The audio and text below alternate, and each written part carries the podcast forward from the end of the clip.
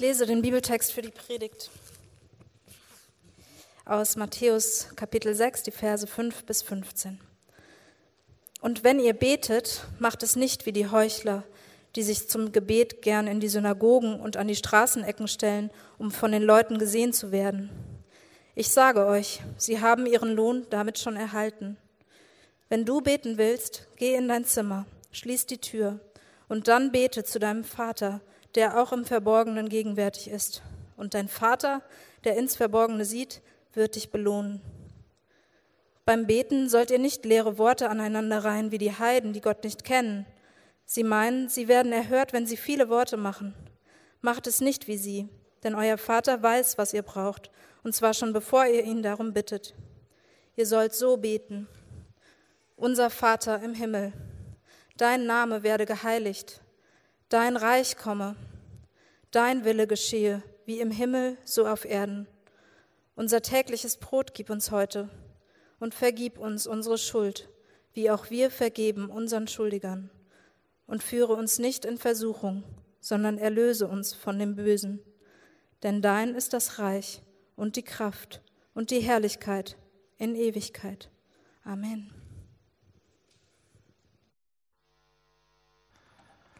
Wenn wir darüber reden, dass wir die Welt verändern wollen, dann denken wir als erstes ganz natürlich an die großen Themen, an die kulturell relevanten Themen, an unsere gesellschaftsrelevanten Themen. Und wir denken wahrscheinlich auch an Greta Thunberg oder wir denken an Elon Musk oder wir denken an Kevin oder wir denken an ähm, vielleicht sogar Leute von uns, an Simon Trebesius, ja, vielleicht denken wir an den, der ist äh, Maschinist auf Allen Kurdi gewesen und äh, macht sich jetzt bereit für den nächsten Einsatz im Mittelmeer. Ist im Abendgottesdienst. Oder wir denken an Bill Geleri, der nach Istanbul gezogen ist, um eine Gemeinde zu, äh, zu gründen. Und wir denken an irgendwelche großen Themen und sagen, so könnte man schon die Welt verändern, oder? Und ich, und ich sage, ja, da sollten wir uns so viel wie möglich einbringen. Und, und wirklich Gas geben, so viel wir können, auch bei diesen Themen und uns einmischen überall. Wenn ich sage,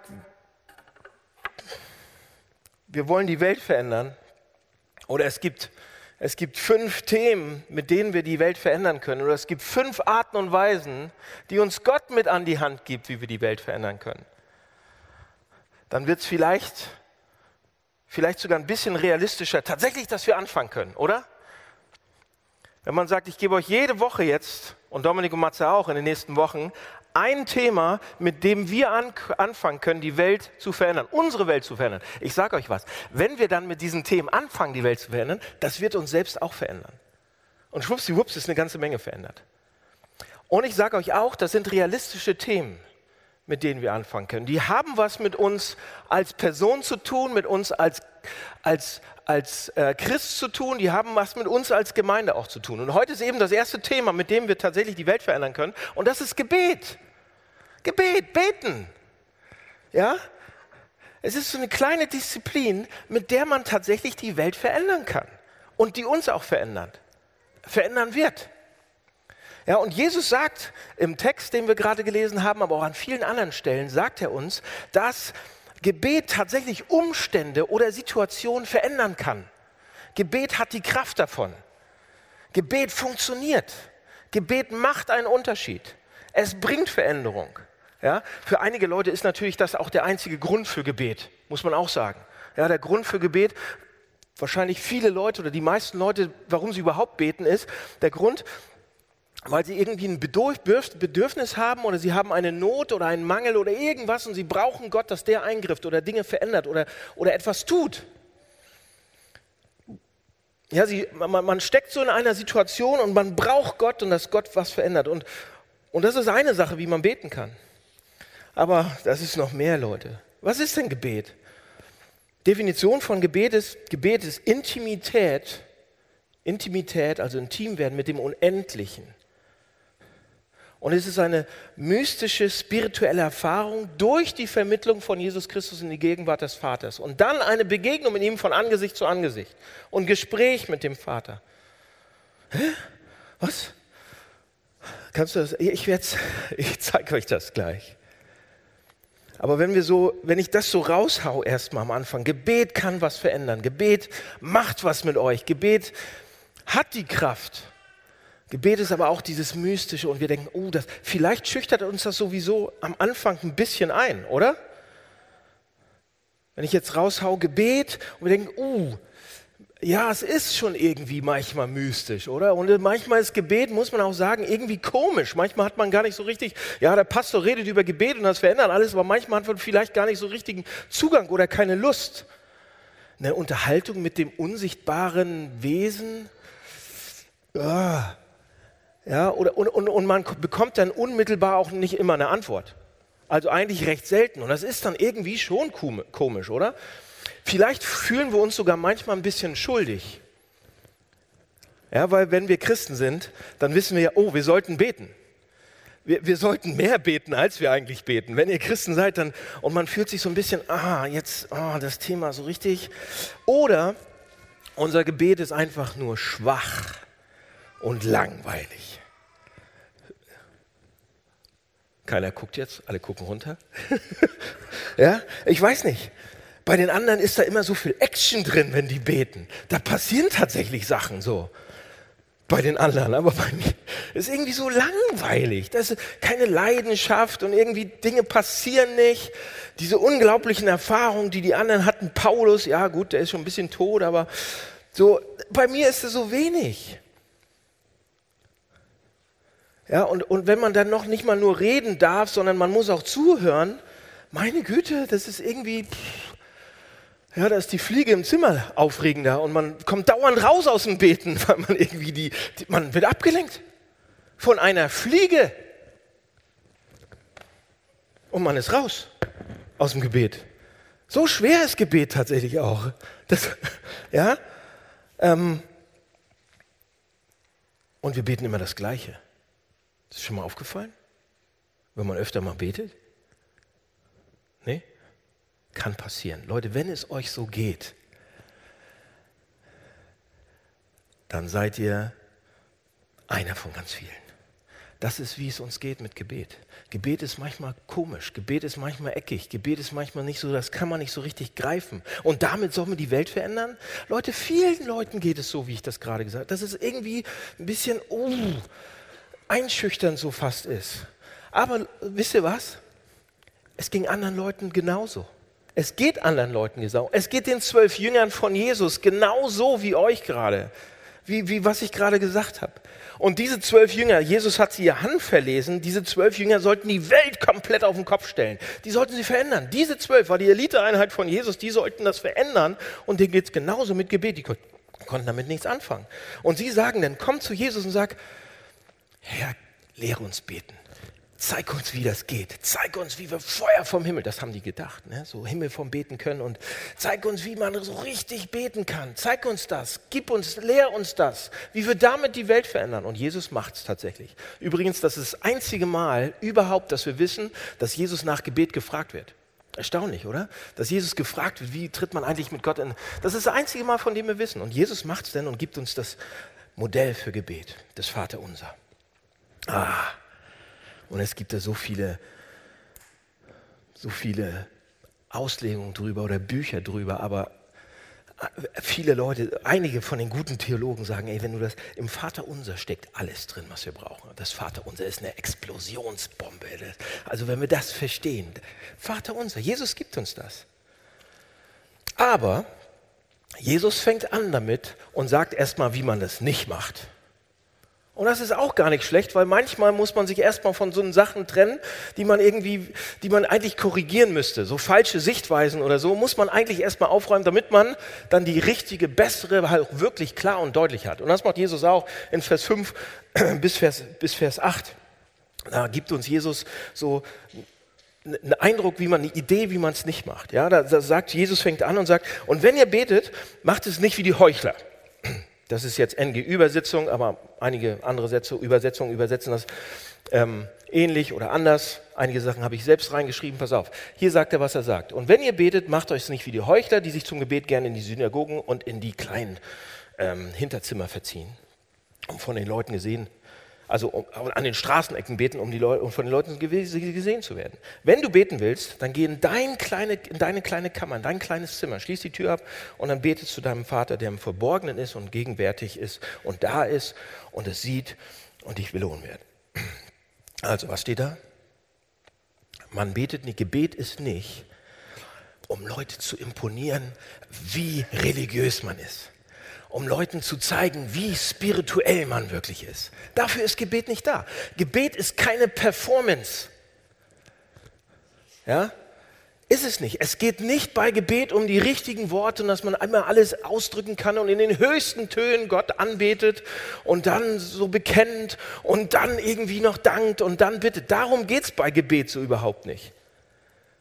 Es ist keine fromme Show, es ist keine Selbstinitiierung. Überhaupt nicht.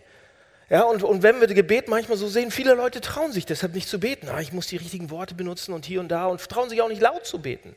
Und das, was Jesus hier sagt, ist, ihr müsst nicht geübt sein. Ihr, das, auch wenn ihr schwach und unbeholfen seid, ja, und ihr sagt, oh, das klingt nicht würdig, deshalb mache ich das. Aber Jesus sagt, hört auf damit. Wenn ihr das äh, Gedanken habt, dann geht es doch um euch bei diesen Gedanken, wie schlecht ihr seid oder wie gut ihr seid. Jesus sagt, stopp, hört auf. Es geht übrigens auch nicht nur darum, dass ihr jetzt sagt, oh, deshalb, das ist der Grund, warum ich nie bete in der Gemeinde. Das ist der Grund, warum ich nie bete in der Kleingruppe. Das ist der Grund, warum ich nie bete in der Sofagruppe und so weiter. Das sagt Jesus hier auch nicht. Den Punkt, den Jesus macht, ne? betet so viel wie ihr könnt. Betet mit euren Worten auf eure Art und Weise. Das kann so sein, wie es ist. Das, was Jesus hier in Riegel vorschieben will, ist, Gebet ist keine Performance. Gebet muss nicht perfekt sein. Gebet ist nicht, oh, ich bin so genial. Ich weiß, wie ich für dich beten kann, weil du kannst es ja nicht alleine. Es kommen manchmal Leute zu mir und ich wundere mich jedes Mal. Pastor, kannst du für mich beten? Weil du kannst es ja besser als ich. No, stimmt schon. Aber jetzt kommt nicht alle zu mir wegen Gebet, ne? Jesus sagt, es ist nicht so. Überhaupt nicht. Er setzt dem einen Riegel vor. So, das ist das Erste, was Jesus macht. Und das Zweite, es, äh, beim Beten sollt ihr nicht leere Worte aneinander rein, Vers 7, wie die Heiden, die Gott nicht kennen. Sie meinen, sie werden erhört. Je mehr Worte sie machen, macht es nicht wie sie, denn euer Vater weiß, was ihr braucht, bevor ihr ihn fragt. Luther übersetzt, wir sollen nicht plappern wie die Heiden. Und wir denken alle, ah ja, wissen wir, was das gemeint ist? Nee, wissen wir nicht. Ja, es ist nicht damit gemeint, was der andere Text hier in den NGÜ hier übersetzt hat mit, oh, aneinanderreihen von unlogischen Worten, die irgendwie zusammen. Das ist nicht, was gemeint wird. Das ist falsch übersetzt. Der griechische Text, was da steht, und wir werden uns wundern, was da steht. Der griechische, das griechische Wort, was da steht, bedeutet intensives Betteln intensives Bitten, intensives Fragen, intensives, wiederholtes fragen, Gott immer wieder fragen, Gott immer wieder bestürzen, Gott immer wieder, aber ich, und bitte, und nochmal, und nochmal, gib mir das, tu das, in Jesu Namen, mach das. Äh, der Heilige Geist ist auch noch dabei und geh dahin und mach das. Oder gib mir dies und bring uns jetzt das und, und so weiter. Ja, ganz dieses fast intensiv, fast verzweifelte Gebet. Steht da, das ist das Wort, was da steht. Und viel zu viele Leute, das ist, denken, das ist, der, das ist ja eigentlich der Grund, warum wir überhaupt beten, für Gebet. Dass man Gott dahin bekommt, dass er Dinge tut, die ich gerne möchte. Ich bitte Gott darum und, und, und flehe ihn an und bete und mache mich dann auf den Weg, dass ich ihn dahin bekomme, dass er dann endlich Sachen macht, von denen ich möchte, dass er sie macht für mich, oder? Wie, wie bete ich so genau dann? Kannst du mir noch mal sagen, wie ich ihn dahin kriege, dass ich, ja, wie macht man das? Ist das nicht der Hauptpunkt? Wie bekomme ich dahin, wie, bekomme, wie, wie bekomme ich Gott dahin, dass, ich, dass er mir Sachen gibt, die ich brauche?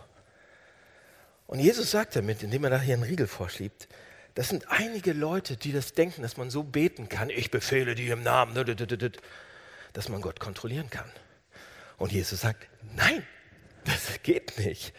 Ja, Gott dazu zu bekommen, dass er macht, was wir wollen, das steckt dahinter.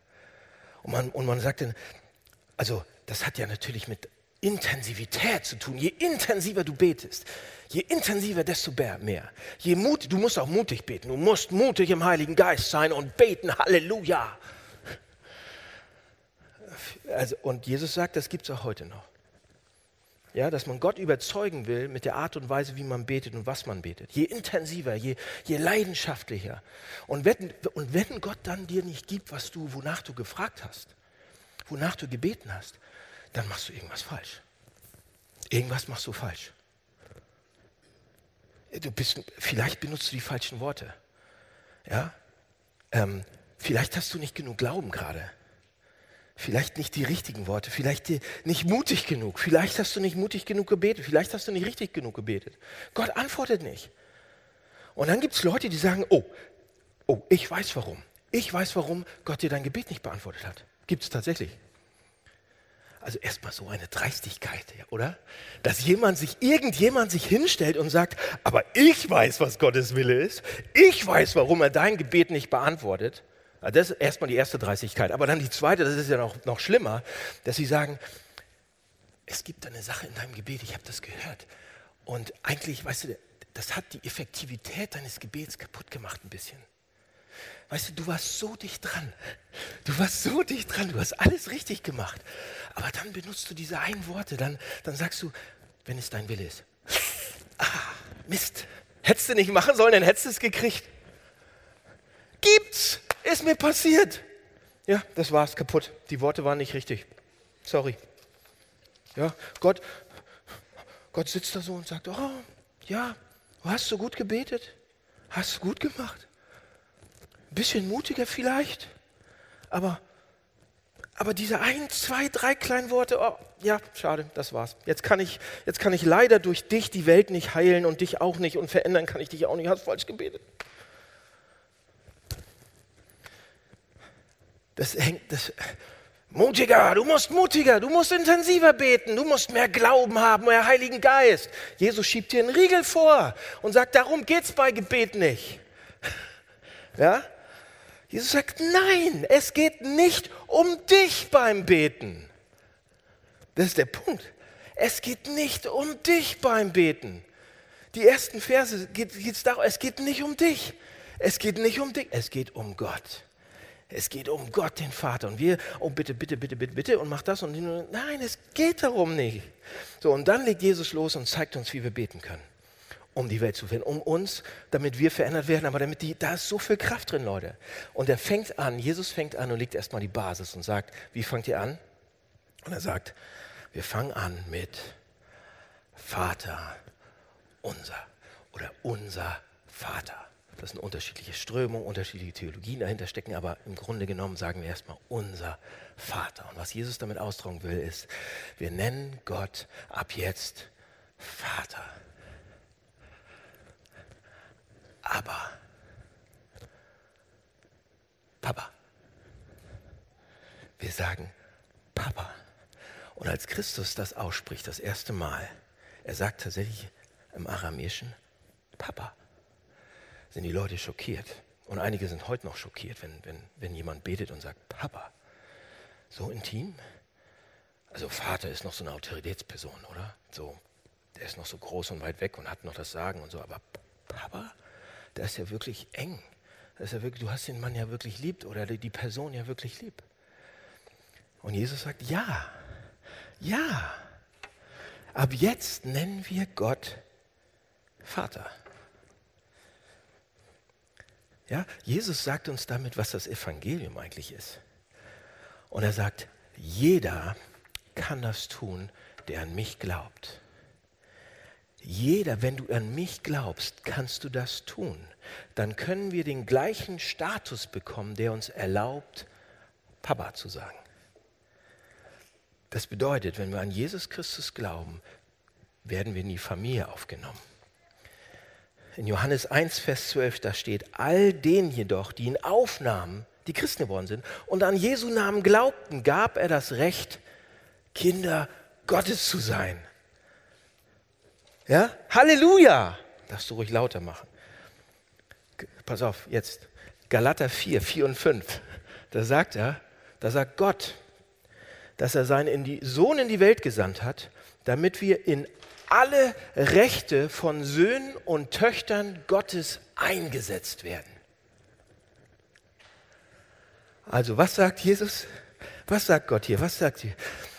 Jesus sagt damit, wenn du zu mir gehörst, dann erhältst du automatisch meinen Status.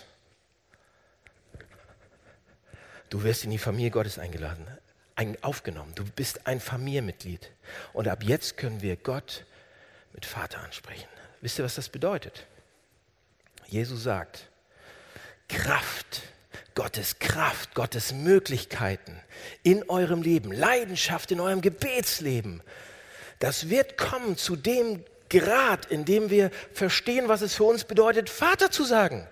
Wenn wir sagen, mit, wenn, wir, wenn wir anfangen und sagen, unser Vater, wenn wir anfangen sagen, unser, mein Vater, unser Vater, dann sagen wir damit, Gott, Herr, Jesus trägt meine Sünde und ich habe ihn aufgenommen und deshalb bin ich jetzt in dem Status eines Sohnes von dir, einer Tochter von dir.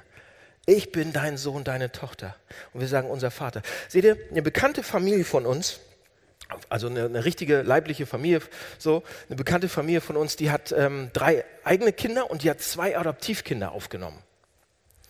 Und manchmal ist es ja so, wenn man so Familien sieht, die das so gemacht haben, die, die auch adoptiert haben, dann ist es manchmal so, dass Ah, und das tut weh zu sehen, aber manchmal ist es so, dass die Adoptivkinder ein bisschen anders behandelt werden als die eigenen Kinder.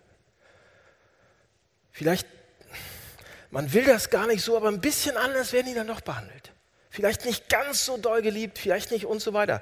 Und wenn wir das so sehen, wenn das passiert in irgendeiner Familie, dann denken, dann denken wir doch, oder wir fühlen fast instinktiv, das ist, ah, das ist eigentlich nicht richtig, oder? Eigentlich ist es doof, ist ja für die Kinder auch doof. Wir ahnen das zumindest, oder? Aber diese Familie, die wir kennen so, die macht keinen Unterschied. Die hat so eine, in ihrem Verhalten gegenüber den eigenen Kindern und den adoptierten Kindern, weil sie da irgendwie keinen Unterschied im Herzen haben. Man spürt da überhaupt nichts. Sie lieben die Adoptivkinder genauso wie die eigenen Kinder. Es ist wunderbar zu sehen. Und man erkennt gar nicht, wer am, am Anfang dann eigenes Kind ist und nicht eigenes Kind. Und natürlich sagen wir dann sofort, ja, das wäre die richtige Art und Weise. Oder? Oder? Wisst ihr, was das bedeutet?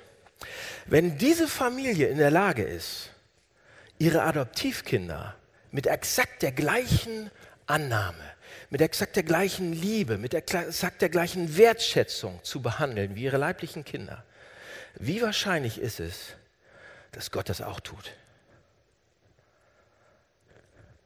Und er macht es. Wie sieht Gott Jesus? Sein Sohn. Wie viel liebt er ihn? Wie viel Wertschätzung sollte der Vater für seinen Sohn haben? Wie viel Anerkennung will der Vater seinem Sohn geben? Wie viel Lob? Wie viel Liebe hat der Vater für seinen Sohn? Wie viel? Unglaublich viel, unendlich viel müssen wir. Es ist unendlich. Und die Bibel sagt uns, Gott macht keinen Unterschied, weil wir adoptiert sind weil wir reingehören. Das ist so unglaublich. Das muss man sich mal aufstellen. Wenn diese Adoptivfamilie, wie viel mehr wird Gott das machen? Die Bibel sagt uns, Gott macht keinen Unterschied. Er liebt uns mit all der Liebe, mit dem er seinen Sohn liebt. Wir denken ja immer noch, das ist Zweitklassengesellschaft. Jesus, nein, er liebt uns im gleichen Maße, wie er seinen eigenen Sohn liebt. Ist das nicht erstaunlich? Er sagt, ihr liebe Kinder, ihr meine Jünger, ihr sagt jetzt auch Papa unser Vater, ihr seid nämlich auch drin. Und jetzt wisst ihr was? Ich weiß zufällig, dass ihr das nicht glaubt. Weil ich weiß, dass ich es nicht glaube. Wenn ich es glauben würde, wenn ich das, was ich gerade gesagt habe, glauben würde, würde ich nicht sein, so wie ich bin.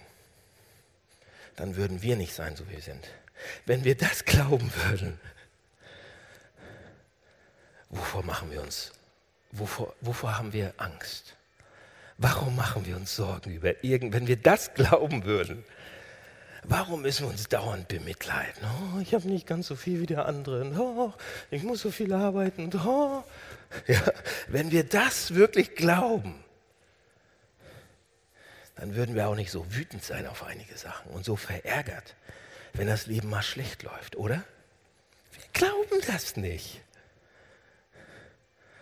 Das ist auch der Grund, warum unser Gebetsleben so schief ist manchmal, so dunkel, so düster, so langweilig. Und dann sagen wir, oh Dan, ja, das stimmt schon, aber weißt du was, bei mir, ich habe so einen blöden Vater gehabt. Das ist echt so blöd. Ich kann mir nicht vorstellen, ich kann, ich kann auch zu Gott nicht als Vater beten. Ich hatte einfach so einen schlechten, schlimmen, schrecklichen Vater. Und einige von euch, und das stimmt. Also, da mache ich jetzt natürlich ein anderes Fass auf, aber das, muss so, das darf ich nicht ganz aufmachen heute. Aber wir hatten, viele von uns hatten Väter, die, die kannst du gegen austauschen am liebsten. Ja, ob das Missbrauch ist, körperlich, sexuell, nonverbal, misshandelt. Also wenn man Luft ist manchmal auch. Und wir sagen, pff, ja, ich, ich weiß gar nicht, was ein guter Vater ist. Ja, ich habe gar nicht das Konzept von einem guten Vater und ich kann mir Gott als Vater überhaupt nicht vorstellen. Doch könnt ihr. Natürlich können wir das. Natürlich haben wir, wisst ihr, was ich glaube? Wir haben sogar eine ziemlich gute Idee davon, was so ein guter Vater wirklich ist. Warum sollten wir sonst so sauer sein auf einen schlechten Vater? Woher sollten wir denn sonst wissen, was, warum der Vater gerade schlecht ist? Weil wir eine Sehnsucht in uns haben nach einem guten Vater. Nach einem perfekten Vater. Wir sind so sauer auf unseren Vater oder sind so enttäuscht von unserem Vater, weil wir denken, das ist nicht richtig. Oder? Ja, also Leute. Und deshalb, oh, der hat einen guten Vater, der kann richtig beten. Der hat einen schlechten Vater, der kann nicht beten. Und der kann nicht. Leute, es geht nicht darum, ob du einen guten Vater hattest oder einen schlechten Vater hattest. Wir haben eine große Sehnsucht nach uns, nach dem guten Vater, nach dem hier. Ja, und Leute, das ist das Wichtigste in diesem Gebet von Jesus Christus. Der stellt uns dieses Gebet vor, deshalb bleibe ich da einen Augenblick oder bin da gerade einen Augenblick geblieben. Das ist das, der, die wichtigste Stelle im Gebet von Jesus. Das, Jesus möchte, dass wir das hören, was er auch gehört hat. Und fängt das Gebet deshalb so an und sagt, mein Vater, unser Vater. Wisst ihr, was das Wichtigste war, was Jesus gehört hat von seinem Vater? als der Vater, als Gott der Vater zu ihm kommt und ihm sagt, das ist mein geliebter Sohn. Und das müssen wir hören. Das geht runter, das, das zu hören. Das ist meine geliebte Tochter. Und zwar von niemand anders als vom Schöpfer des Universums. Vom König der Könige, vom Vater aller Väter unser Vater. Leute, es ist das zu hören. Darin fand Jesus alles. Der hat alles bekommen. Alles, was er brauchte. Bestätigung, Sicherheit. Da war eine hundertprozentige Gewissheit, wohin er gehörte, wer er ist, wofür er da ist. Das war seine Kraftquelle, dass der Vater gesagt hat, du bist mein geliebtes Kind. Das ist die, die Wahrheit, die unsere Seele aufatmet einatmet, ausschwitzt und die uns so mutig und stark macht wie nichts anderes auf dieser Welt. Und gleichzeitig absolut barmherzig, sensibel und, und, und liebevoll. Ja, wenn du den Segen deines Vaters hast, dann bist du fast unbesiegbar. Dann bist du fast unbesiegbar. Du kannst Bäume ausreißen, wenn dein Vater dich einmal so anguckt, dir einmal das macht. Aber wenn nicht, wisst ihr auch, dann fehlt was Grundlegendes, oder? Oh, dann fehlt was, dann bleiben wir im Zwiespalt mit uns selbst, wir hadern, wir zweifeln, wir wollen es so gerne. Es ist doch erstaunlich, wie viel Einfluss sowas hat auf uns. So die Worte von unserem Vater, wie viel Macht. Ob wir das wollen oder nicht. Was sie sagen, was sie tun, verändert unser Leben. Und Jesus hat das bekommen von seinem Vater und wir können es auch kriegen indem wir anfangen und sagen, unser Vater, unser Vater, mein Vater. Oh, und dann geht es weiter. Okay? Geht noch ein bisschen weiter, aber ich mache nicht jeden Vers. Ja, keine Angst. Aber er fängt an, das ist die Basis, das ist das Wichtigste. Mein Vater. Alleine, wenn wir anfangen, so zu beten, Freunde. Und dann sagt er, geheiligt werde dein Name. Das bedeutet nichts anderes als nichts anderes sei an deiner Stelle. Du bist auf dem Thron, Fertig. Okay? Und dann sagt er in Vers 10 und Vers 11 sagt er, Vater unser, geheiligt werde dein Name, mein Reich komme, mein Wille geschehe wie im Himmel so auf Erden. Oh, sagt er das? Nee, sagt er nicht. Ja, wir beten ja nicht, unser Vater im Himmel, geheiligt werde dein Reich, mein Wille geschehe. Mein, wir denken, wir, wir, also wenn wir das sagen, dann denken wir, dass das, ne? aber nein, da steht, dein Wille geschehe, dein Reich komme. Wir verwechseln das immer nur so schnell. Diesen einen kleinen Buchstaben, mein und dein, das ist ja, ne? lernt man ja schon mit zwei, dass man das verwechseln kann und keiner, ne? Da steht, und Leute, wir verwechseln es echt. Aber wisst ihr, was das bedeutet? Dein Reich, wenn wir das sagen, wenn wir sagen, dein Reich komme, dein Wille geschehe, was das bedeutet? Es bedeutet unheimlich viel, aber heute nur so viel. Es bedeutet, dass wenn wir das sagen, von Herzen sagen, dann sagen wir, wir ordnen uns Gott. Wir ordnen uns seinem Willen, seiner Weisheit, seiner Weitsicht, seiner Macht und seiner Kraft unter. Ui, das mögen wir nicht. Das ist schwer und wir mögen das nicht und es macht auch keinen Sinn mal. Also warum, heute macht es überhaupt keinen Sinn, sich Gottes Willen zu, also ich mag das auch nicht. Wir hassen das eigentlich. Wir hassen das wie ein vierjähriges Kind. Wenn ich meinen Töchtern irgendwas sage und die mögen das nicht, dann ist kein Fernsehen mehr. Boah, die hassen nicht mich, aber den Fakt, dass ich das gesagt habe, das finden sie überhaupt nicht gut. Ja?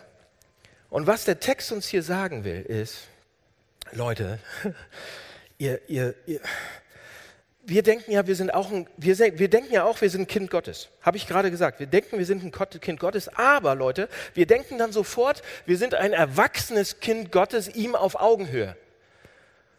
Ja, wenn, wenn man erwachsen wird, dann verändert sich die Beziehung zu seinen Eltern, oder? Dann ist, dann, dann ist man nicht mehr, man, man wird nicht, man ist aus der Disziplinierphase raus, aus der Lernphase, aus der Coachingphase, man ist dann erwachsen, man ist so in Freundschaftsphase. Und so denken wir auch, dass unsere Beziehung mit Gott ist. Und deshalb sagen wir ihm auch manchmal, was wir von ihm wollen oder was gut für uns wäre und so weiter. Aber Gott sagt hier, wisst ihr was, was ihr seid? Wenn ihr nicht werdet wie ein kleines Kind. Er sagt nicht, wenn ihr nicht werdet wie ein Kind. Er sagt, wenn ihr nicht werdet wie ein kleines Kind, weil das seid ihr. Ihr seid ein kleines Kind.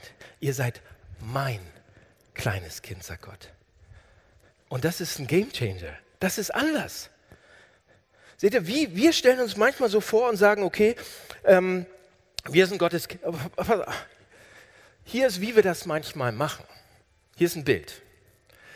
Wir stellen uns, wir, wir benutzen Gott oder unseren Glauben manchmal, als wenn wir so eine, ähm, kennt ihr Aladins Wunderlampe? Kennt ihr die? Aladins Wunderlampe, da darf man immer dran reiben. Und wenn man dran gereibt hat, gerieben hat, oh, ha. Also wenn man dran gerieben hat, dann kommt so ein Genie aus der Lampe und man hat ein paar Wünsche frei. Meistens drei, aber wenn der dritte ist, ich will wie neu fünf Wünsche haben, dann hat man fünf neue, glaube ich, oder irgendwie so. Auf jeden Fall darf man dran reiben. Und jetzt stellt euch vor, wir, wir sind manchmal so wie ein fünfjähriges Kind Könnt ihr euch das vorstellen? Ein fünfjähriges Kind findet so, bom, oh, am Strand eine Lampe und denkt, oh, ich muss mal dran reimen. Eigentlich, wenn ein fünfjähriges Kind eine Lampe findet, dann willst du ganz schnell weglaufen. Wisst ihr warum? Oh, ich wünsche mir tausend Elefanten. Lauf weg. Oder was wünschen sich Kinder mit fünf? Ich wünsche mir, dass alle jetzt ein Hello Lily Kitty, äh, so ein Prinzessin Lillifee-Kleid anhaben. Und du denkst, nein, wünschst dir nicht. Ich wünsche mir, dass mein Papa ein Pony ist. Mist, Mist. Ja, nicht schnell genug weg gewesen. Nein, nicht, dass Papa Pony kauft, dass Papa ein Pony ist. Ich will auf Papa reiten. Ja, und wir sagen, oh nein, so, so. Aber zehn, mit zehn ist man ja besser, oder? Wenn man zehn Jahre alt ist dann, und so eine Lampe findet, dann macht man ja bessere Entscheidungen, oder? Der Zehnjährige oh, ich wünsche mir, dass wir alle bei Star Wars sind. Und alle, nein, damit geschossen, was soll denn das? Im Weltall, ich will hier bleiben, oder? Ich wünsche mir, dass wir wirklich alle Pferde sind. ja, aber nee, mit 10 geht das auch noch nicht, aber wenn man 15 ist, wenn man 15 ist und eine Lampe findet, ja, dann ist schon besser, oder? Dann, dann sind die Wünsche besser. Und sie sagt, oh, ich wünsche mir, dass Mama und Papa aussehen wie Affen.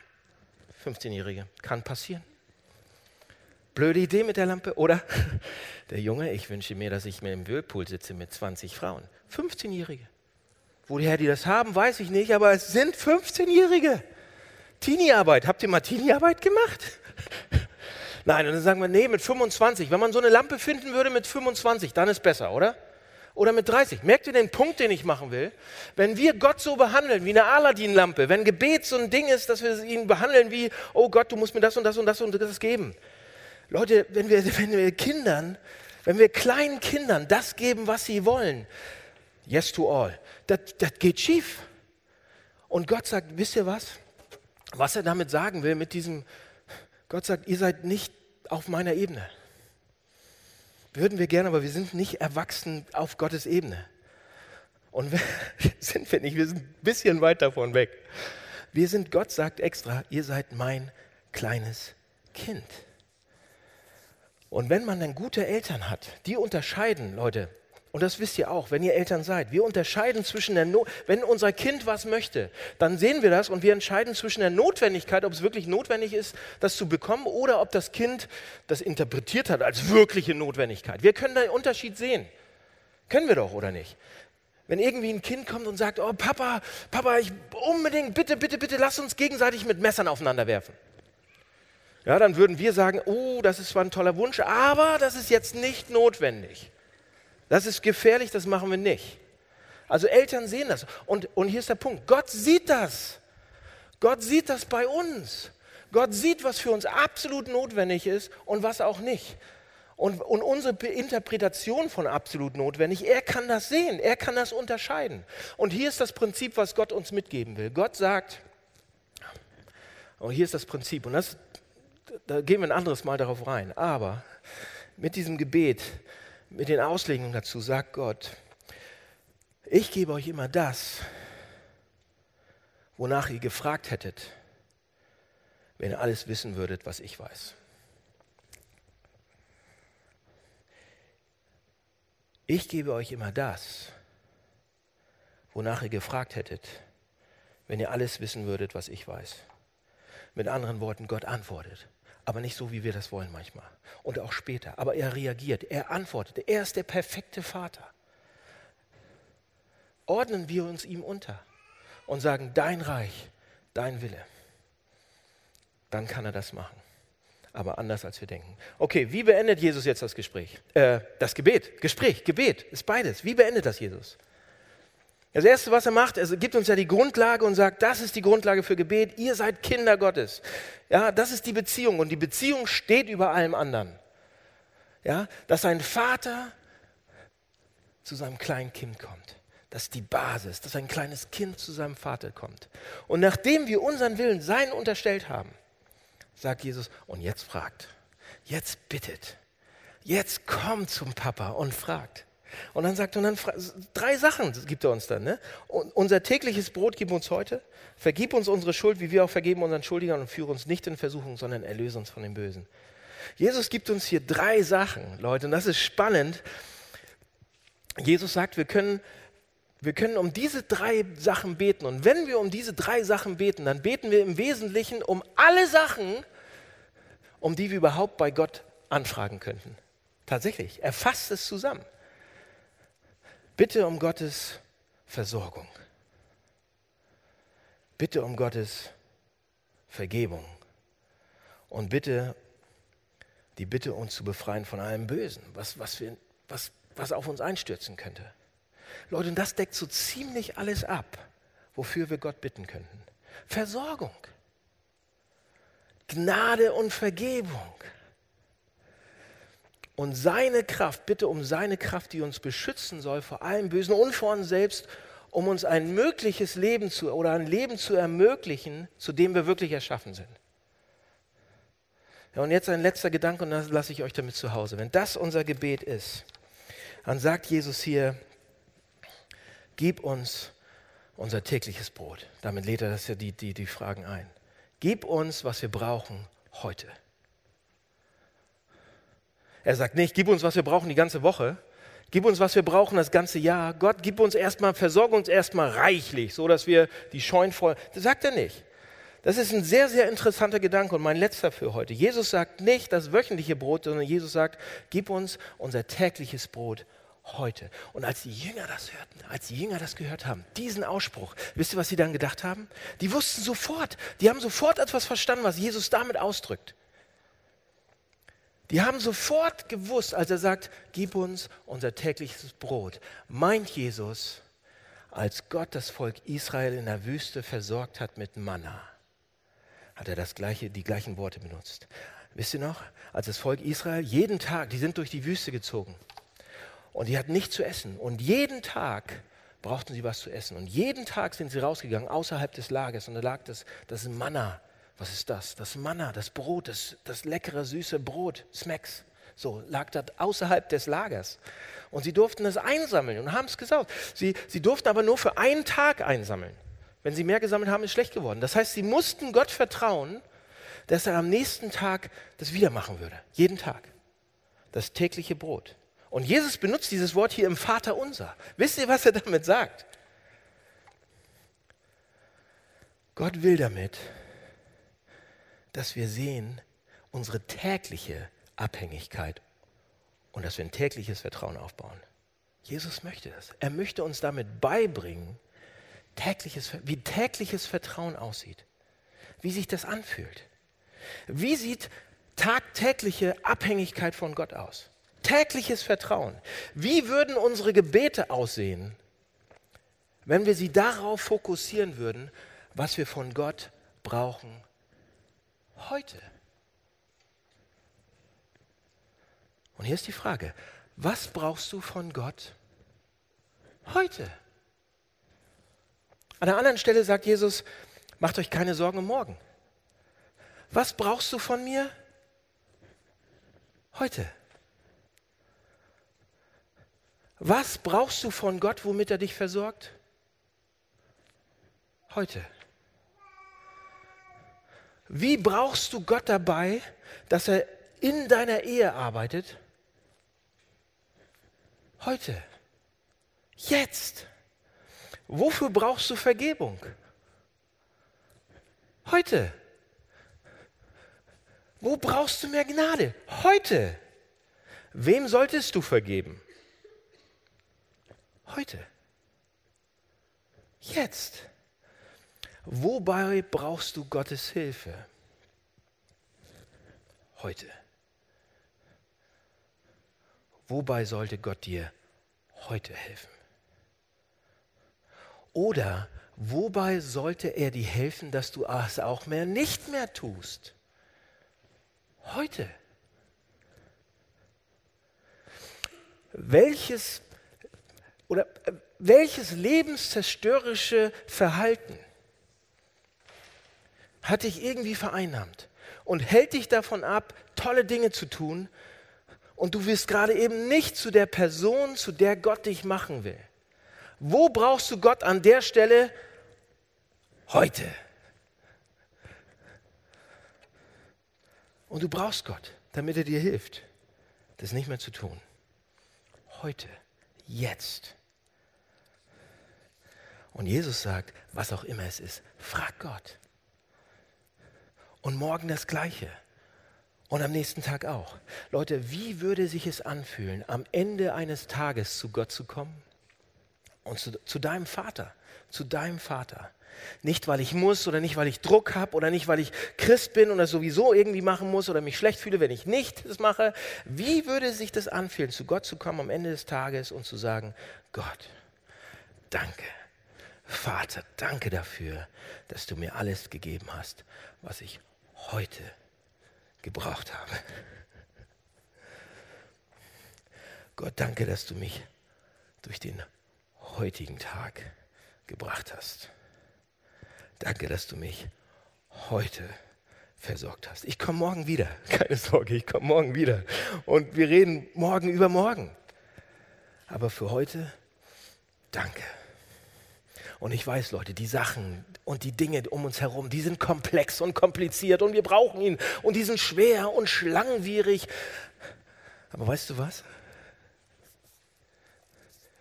Gott, hier sind die Sachen, die ich von dir heute brauche. Und deshalb bitte ich dich heute.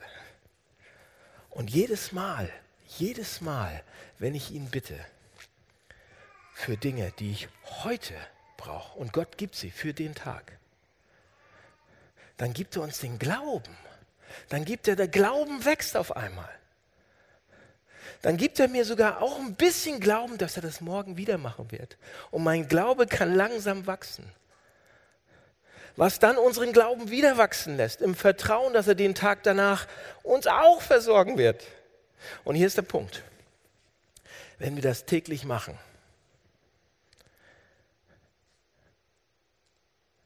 Gott zu bitten, dass er uns heute alles gibt, was wir brauchen. Wenn wir das täglich machen, dann fangen wir an, auch Gottes Liebe auf die gleiche Art und Weise zu erleben und zu fühlen. Heute, täglich. Wir fangen an, seine Liebe zu erfahren. Heute. Wir beginnen seine Gnade zu erleben. Heute. Wir beginnen seine Kraft zu erleben. Heute. Wir fangen an, seine Versorgung zu spüren. Heute. Unser Vater im Himmel, danke. Ich bete. Vater, vielen Dank für Gebet. Vielen Dank, dass wir damit an einer Kraftquelle sitzen, die unbeschreiblich, unordentlich riesengroß ist. Und wir benutzen sie oftmals wie so eine kleine Lampe und, und wollen da Sachen raushaben, die echt dämlich sind oder dumm oder kurzfristig Erfolgsversprechen, aber du bist so viel mehr und du hast so viel mehr für uns.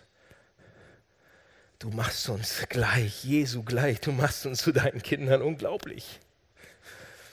Und du sagst, du willst uns alles geben, und zwar jeden Tag, heute, was wir für heute brauchen. Vielen Dank. Amen.